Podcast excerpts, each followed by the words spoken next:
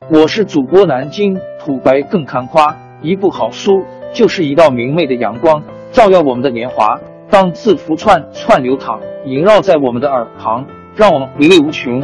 天津上元书院又和你们见面了，欢迎您的收听。听众朋友们，大家好！开讲前先打个小广告。作为主播，你们的关注和打赏是对我努力工作认可的结果，谢谢听众。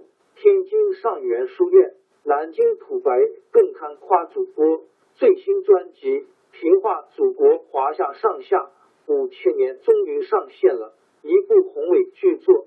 我们的祖先以伟大的创造力、强大的生命力和巨大的凝聚力，世世代代繁衍生息，历尽磨难，从远古走到现代，从蒙昧走向文明。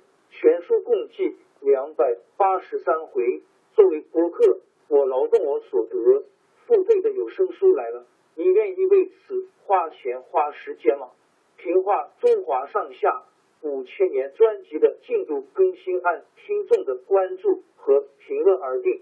喜马拉雅号 UID 七三二六四零二二，微信号 sh 八五七三零一四四九，请多多关注。多多打赏，谢谢大家，谢谢。下面正式开讲《评话中华上下五千年》专辑。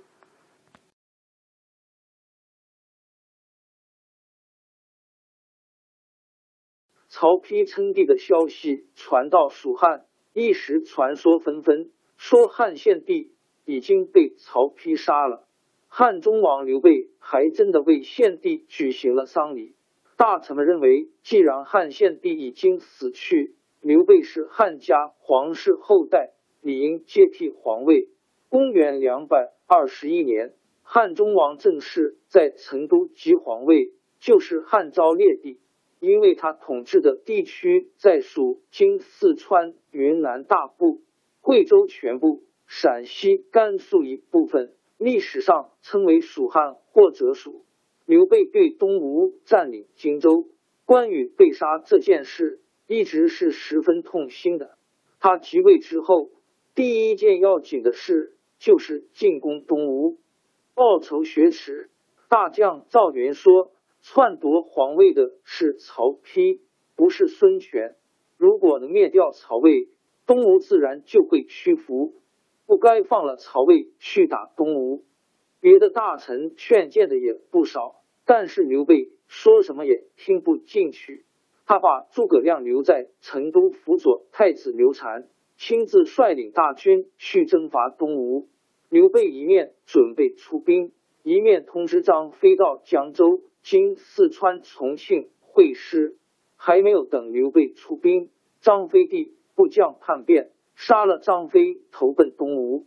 刘备一连丧失两员猛将，力量大大削弱。但他急于报仇，已经没有冷静考虑的余地了。警报到了东吴，孙权听说刘备这次出兵声势很大，也有些害怕，派人向刘备求和，但是遭到刘备的拒绝。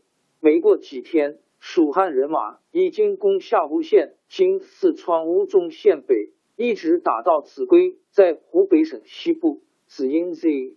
孙权知道讲和已经没有希望，就派陆逊为大都督，带领五万人马去抵抗。刘备出兵没几个月，就攻占了东吴的土地五六百里地。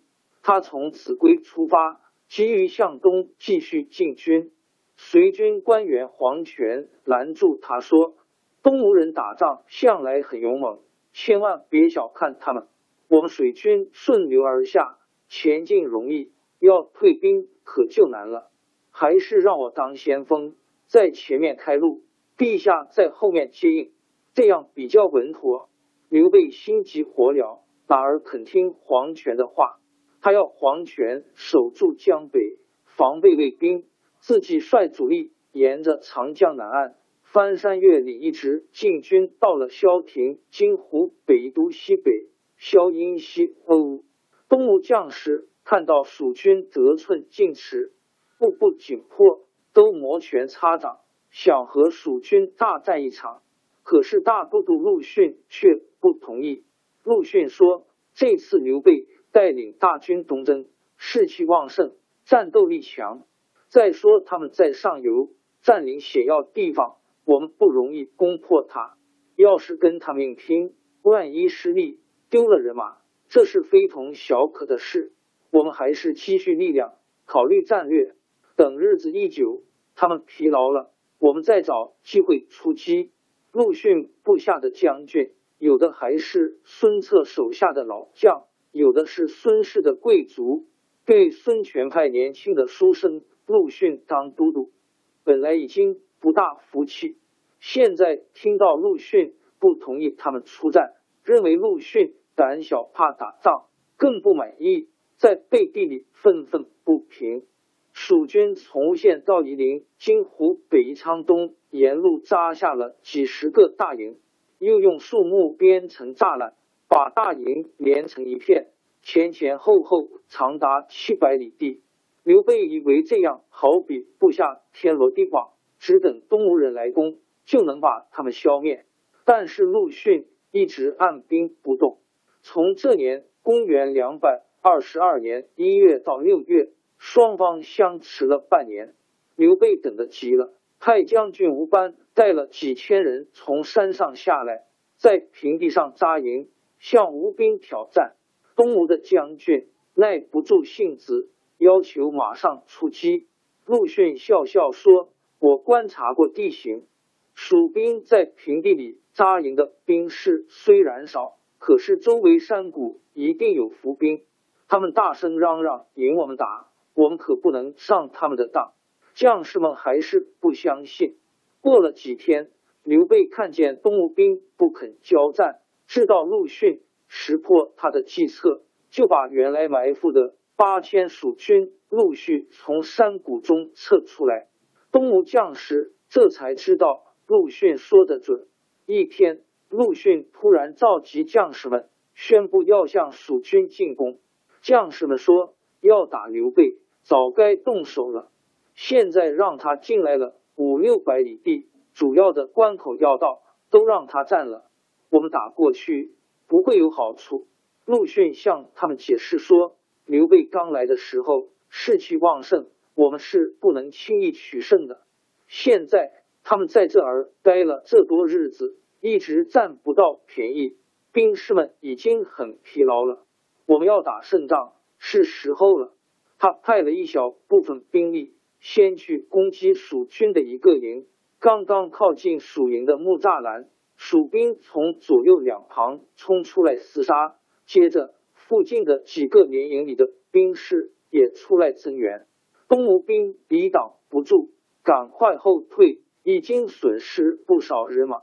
将军们抱怨陆逊，陆逊说：“这是我试探一下他们的虚实，现在我已经有了破蜀营的办法了。”当天晚上，陆逊命令将士每人各带一束茅草和火种，预先埋伏在南岸的密林里，只等三更时候就直奔江边，火烧连营。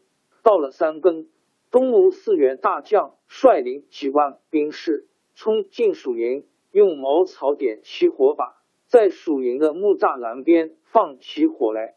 那天晚上，风刮得很大。蜀军的营寨都是连在一起的，点着了一个营，附近的营也就一起燃烧起来，一下子就攻破了刘备的四十多个大营。等到刘备发现火起，已经无法抵抗，在蜀兵将士的保护下，刘备总算冲出了火网，逃上了马鞍山。陆逊命令各路吴军围住马鞍山，发起猛攻。留在马鞍山上的上万名蜀军一下子全部溃散了，死伤的不计其数。一直战斗到夜里，刘备才带着残兵败将突围逃走。吴军发现了，紧紧在后面追赶，还亏得沿途的驿站把丢下的辎重盔甲堵塞在山口要道上，阻挡住了东吴的追兵。